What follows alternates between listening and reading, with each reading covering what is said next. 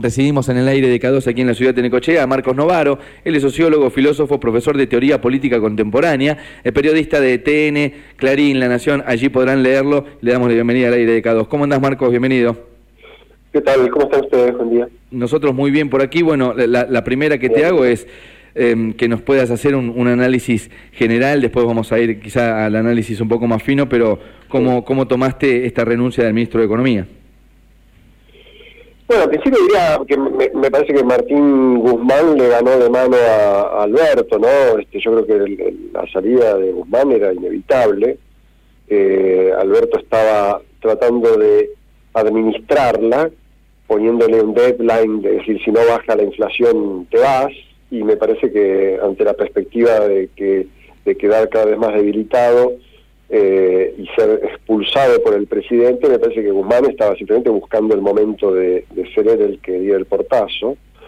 Y bueno, Cristina le ofreció esta oportunidad el sábado, ¿no? Este, eh, es, es parte de este juego de irresponsabilidades con las que se están moviendo los actores del frente de todos, ¿no? Este, todos buscando zafar de, de que les carguen el muerto y entonces este, se comportan persiguiendo sus propios intereses, digamos, ¿no? De salvar su, su, capital político, su prestigio, su buen nombre, digamos, ¿no? Y, Guzmán lo hizo mandando esta carta de está todo bien, pero me voy. Claro, si está todo bien, digamos, ¿por qué te vas? Digamos, ¿no? Es una, una situación bastante absurda de parte de Guzmán. Parece la película No sos vos, soy yo. Sí, sí, muy, muy, muy ridículo, digamos, ¿no? Este, ahora, me, parece que también que esa situación eh, no daba para más hace mucho, digamos, ¿no? O sea, eh, eh, la lógica en la que estaban atrapados Alberto y Cristina era, era muy destructiva, ¿no? Este, Alberto con la idea de que él gobernaba solo, este, que es algo inviable, digamos, ¿no? Es, está la luz, que no, no, no, no hay forma de que él sostuviera una gestión este, sin, sin consultar siquiera a Cristina, y Cristina echándole la culpa de todo a él y, este, argumentando como si ella no tuviera nada que ver con, con los resultados de, un gobierno que ella misma formó, digamos, ¿no? Este, además, a la, convengamos, Guzmán la consultaba, como él mismo decía, ¿no? La consultaba a Cristina más seguido que, que a Alberto. Entonces, una situación muy, muy destructiva, ¿no? Ahora me parece que hay alguna chance de que por lo menos ese juego destructivo se, se modere. Yo no creo que, que se pueda hablar de una de un pacto entre ellos, pero hay por lo menos una chance de cierto, digamos, este, moderación del conflicto, ¿no? Marcos, eh, ¿sabes que leía tu nota y, hacías un análisis que, bueno, para los tipos que están metidos en, el día a día de la política, quizás son puntos que nosotros no podemos observar, pero hacías e, este, eh, me, reparo en la parte de tu nota en la que decías que, como que a Cristina melló tanto el equipo de Alberto como que no le está quedando a nadie a quien echarle la culpa. Sí, bueno, es así, digamos, ¿no? O sea, ella está, está ahora en una situación más complicada, ¿no? O sea, se dice, bueno, es cierto, ella logró su cometido, ¿no? Este, tuvo éxito en su operación contra Guzmán, le cargó el muerto y, y, lo expulsó del gobierno, perfecto. Ahora, el problema es que ella ahora ya no puede decir más que eh, no influye en las decisiones. Eh, más cuando Batakis es, digamos, es, es, una pieza muy muy cercana, digamos, ¿no?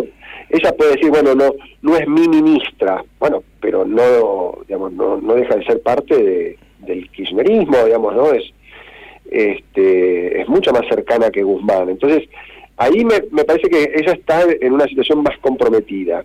El, la, la pregunta es, ¿va a hacerse cargo de esa situación y entonces va a tener un comportamiento un poco más razonable o va a seguir cascoteando, ¿no? Este, puede que ella a partir de ahora diga, bueno, igual, este, como yo no estoy de acuerdo con que se haya firmado el pacto con el fondo, entonces todo lo que sucede a continuación, todo es este, eh, algo que no me, no, me involucra, no me afecta y, lavarse las manos.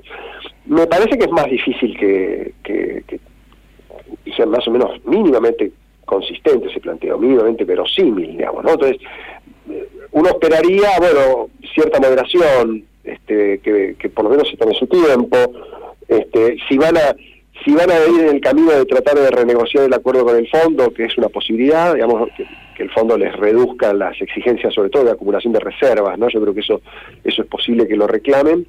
Eh, no ser demasiado incumplidores en el resto del acuerdo, digamos, ¿no? O sea, tal vez encuentren algún punto de equilibrio, que es lo deseable para que esto no estalle. O sea, ¿qué es lo que se puede esperar de esto? Que, que hagan algún tipo de fórmula por la cual, eh, sí, gasten un poco más, digamos, este, hagan este, digamos, este, esta, esta profundización del cepo, este, bueno, pero no, no es digamos, no, no, no hagan el shock distributivo que reclama Grabois, ¿no? Si van por el camino de hagamos un shock distributivo, y ahí nos vamos al tacho, digamos. ese, ese, es, ese es el camino al, al, al Rodrigazo. Entonces, eh, yo esperaría que Cristina, advirtiendo que ya no puede lavarse las manos completamente de lo que resulte de esta gestión, sea un poquito más moderada. Eh, Marco, sabés que por supuesto ya tenemos una nueva ministra de Economía y es como que uno tiende a hablar de lo nuevo, pero yo quiero volver al velatorio de Martín Guzmán, si te parece, y tratar de analizar un poco lo que, lo que ha hecho Martín Guzmán. ¿Tenés un análisis de qué fue lo peor y qué fue lo mejor? Digo yo porque también siento que Guzmán ha sido un ministro de Economía aceptados eh, en, en las generales de, las cuestiones, ¿no? Digo, no, no, no era tan ortodoxo, ni tan de una línea, ni me parece que se mantenía de un lado de la grieta, sino que era aceptado por toda la gente. No sé si tenés mi, mi, visión. Sí, sí, y eso es un beneficio, pero también fue una desgracia para Guzmán, ¿no? Que es, es, es, un fiel reflejo de en qué consistieron los equilibrios que ofreció Alberto. Este, Guzmán eh, es una buena expresión de eso, ¿no? Es, eh, como vos decís, ni demasiado heterodoxo, ni demasiado ortodoxo, ni, ni, ni, ni quería romper con, con, el mercado internacional y los empresarios, ni, ni quería este, hacerles caso, digamos, ¿no? Ahora, en, esa, en esas ambigüedades residía también su ineficacia, ¿no? Su impotencia, porque eso lo llevó a, a no ser ni chicha ni limonada, ¿no? Este, una, renegociaciones que se estiraron eternamente con los privados y después con el fondo y con el Club de París, digamos, ¿no? Son situaciones que, que no terminaron de definirse. La idea del equilibrio es que vos encontrás una fórmula en la que, bueno, dejás medianamente disconformes a todos, pero atendés demandas importantes para el conjunto, ¿no? O sea, el equilibrio y la moderación es buena cuando vos... Ah, no es que sos un tibio que, que le dice a todo el mundo lo que quiere escuchar y no hace nada, no, sos, sos alguien que supera los conflictos. Sí, sí, un moderado con toma de decisiones. Claro, o sea, no es lo mismo ser un, tibio ambiguo que un moderado. Ahora, Alberto siempre confundió esas dos cosas y a Guzmán le pasó lo mismo. O sea, yo diría que el, problema de, Guzmán fue un problema de origen. Cuando él asumió el, el ministerio, asumió para, para evitar que asumieran Nielsen o Redrado, que hubieran hecho algo parecido a una continuidad heterodoxa del ajuste de Macri, digamos, ¿no? que hubieran hecho algo que yo creo que hubiera sido más o menos viable, por ahí por ahí fracasaban igual, digamos, ¿no? pero que tenía algunas chances mayores de funcionar, que era una negociación rápida eh, y, y alguna política de estabilización. ¿no? Este, heterodoxa, al estilo del plan austral, bueno, había muchos antecedentes de los cuales este, una gestión con esas con esos referentes podía medianamente generar un consenso. Bueno, eso eso tenía sus riesgos, ¿no? Tenía su riesgo de que el kirchnerismo los acusara de que eran la continuidad de Macri. Y entonces Alberto, para evitar esos riesgos, optó por esta idea de la procrastinación, de estirar las cosas. Eh, esto, igual, Marcos, el análisis que haces es casi sabiendo que, que, la coalición, digamos, estaba armada para llegar a la presidencia y que después había opiniones diferentes. Porque vos, bueno, claro, eso es... Como que aceptamos que, que, el primer ministro de Economía iba a ser criticado, ¿no? Algo que, sí, algo que el común de la gente no, veía, digo, ¿no? No, no, es cierto, pero eso iba a pasar inevitablemente. Alberto quiso ganar tiempo y en realidad lo perdió. Y lo perdió, y la verdad que Guzmán fue una máquina de perder tiempo. En ese sentido, yo creo que eh, la gestión fue muy mala, ¿no? Este él, evitó conflictos, pero evitó conflictos acumulando cada vez más mugre bajo la alfombra. Y bueno, ahora el resultado es este, ¿no? Este, la situación es, es, muy es muy difícil de manejar. hay tantos conflictos que están a punto de estallar simultáneamente. yo la verdad que a Bataki ya veo, un problema, ¿no? O sea, ojalá pueda evitar que esto estalle y, bueno, el, problema va a ser de todos modos lo que se hereda, ¿no? la herencia para, para el 2023 es es mortal. ¿no? Estás escuchando a Marcos Novaro, sociólogo, filósofo, periodista, lo podés leer en, en TN, en Clarín, en La Nación, muchas colaboraciones. Antes de hacer alguna consideración para terminar sobre Batakis, Marcos, te voy a preguntar, Sí. se nombró mucho a Sergio Massa durante el fin de semana, se dice como que Sergio Massa fue a por todo y terminó yéndose sin nada y, y que juega Sí. un papel, digamos, fundamental dentro de esta coalición del gobierno. No sé cómo lo ves vos. Mira, a mí me parece que Massa está esperando su momento, él, él- él- aspira a hacer, digamos, de alguna manera el trabajo que hizo Alberto y que ya no puede hacer, ¿no? De ser articulador de las facciones peronistas. Eh, el peronismo no, no, no puede generar nuevos líderes porque no, no digamos, Cristina lo bloquea y, eh, es una máquina de anular liderazgos, no, no de, de generarlos. Este, eh, y entonces como no tiene líderes, tiene articuladores, no tiene mediadores. Este, Alberto fue eso, pero ya no puede cumplir esa tarea. Y, digamos, y Massa se ofrece como su sucesor. Ahora, ¿es creíble? ¿Es lo que el peronismo necesita? ¿Es lo, es lo que el país necesita? Y bueno, ese es, es el gran problema de Massa, digamos, ¿no? que es una hasta ahora una promesa incumplida. O sea, Massa podría Eh. ser el Alberto para 2023. Él, él se ofrece en, esa, en ese rol y tal vez pueda terminar convenciendo a Cristina de que lo sea. Hasta ahora eso no, ter- no terminó cuajando en nada, digamos, ¿no? No, no terminó expresándose en, ningún tipo de, ni de apuesta electoral, ni apuesta de gestión. Entonces sigue siendo una promesa incumplida. Yo le veo pocas chances a eso porque, digamos, este, por lo menos en su momento, Alberto para, para cumplir la función de mediador tenía una baja opinión negativa tenía efectivamente la capacidad de interlocución con todas las facciones del peronismo. Eh, eh, Eso, esa era una gran ventaja para Alberto. La gente no lo amaba, pero tampoco lo odiaba, y más o menos el tipo hablaba con todo el mundo. Massa no está en la misma situación, tiene una imagen negativa terrible. Y, y, y sí, habla con todo el mundo, pero ya le- mostró las cartas, ¿no? Un poco. Sí, pero además, digamos, le desconfían hasta los propios, digamos, ¿no? Entonces, Massa, yo no le veo, digamos, muchas chances. A mí me parece que, digamos, Cristina, otro otro resultado de esta crisis es que Cristina eh, es casi inevitable que sea la candidata, ¿no? ¿Cómo va a escapar a la situación? Me parece que no tiene chance, ¿no? Eh, Marcos, me es inevitable preguntarte la de una que no tiene que ver con, con la crisis, pero tiene que ver con el oficio.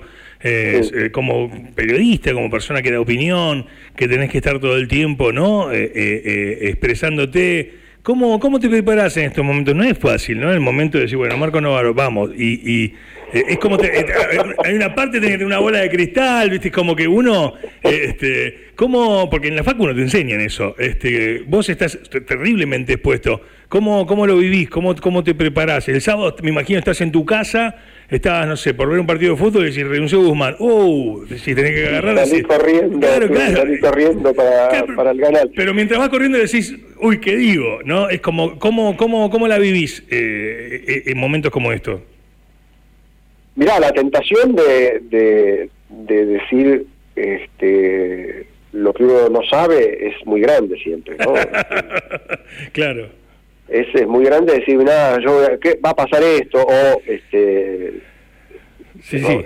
hacer un juicio, digamos, sobre sobre los actores. Esto ¿no? es culpa bueno, de tal y... eh, y eh, claro, decir, bueno, que eh, Sí, sí. Ahora, yo, digamos, me da la impresión de que lo único que uno puede tratar de hacer es este eh, ponerse en el lugar de ellos y tratar de entender a ver hasta, dónde hay algún tipo de lógica en lo que están haciendo, ¿no? Este, Claro. y, y eso ayuda, digamos, por lo menos para, para, este, para calmar la ansiedad. No sé si para explicar demasiado bien las cosas, ¿no? Porque muchas veces uno eh, imagina racionalidades que, que la verdad que no, no funcionan demasiado, ¿no? Este, yo imagino que, que hay este, ciertos cálculos y Cristina, Alberto, más hacen sus cálculos. Eh, ahora, par- buena parte de lo que ha pasado obedece a que eh, esos cálculos o, o no los asumieron siquiera, siquiera ellos o los han cambiado sobre la marcha 38 veces, digamos, ¿no? Este, entonces, bueno, el, el- el análisis exige ser muy cuidadoso en qué, qué es lo que uno le atribuye a los actores. Claro. Eh, En el caso de, de atri- de atribuir algo, que ya para cerrar, Marcos, y, te agradecemos el contacto, ¿qué, qué nos puede decir de, Silvina Batakis? ¿Qué, ¿Qué crees que puede llegar a ser, no? Tratando de ponerte en el lugar de ella, como decías hace un ratito.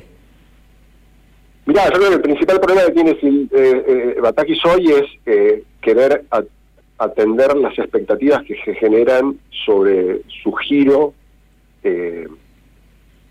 respecto del ajuste parcial que trataba de hacer Guzmán, ¿no? Este, si él, si ella realmente le hace caso a los que quieran un shock distributivo, está, está en el horno, ¿no? O sea, yo eh, esperaría que ella resista esas presiones mínimamente. Mira, eh, algo seguramente van a hacer, digamos, ¿no? O sea, algunos anuncios sobre nuevos impuestos y más cepo y qué sé yo, digamos.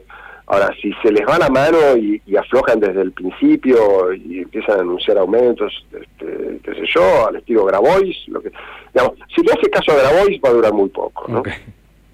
Bien, bien, bien. Marcos, muchísimas gracias por el contacto. No, eso usted, che, que sigan bien. Que tenga buen, día.